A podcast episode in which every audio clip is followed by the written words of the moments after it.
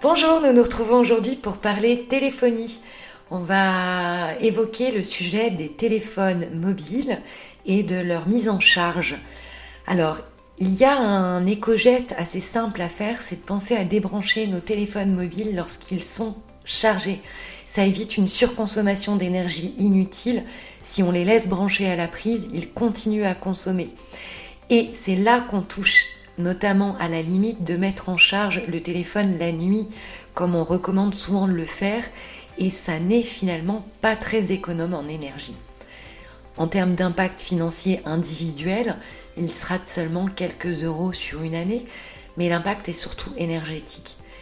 Pensez au nombre de possesseurs de smartphones et ce petit geste démultiplié, ça finit finalement par peser.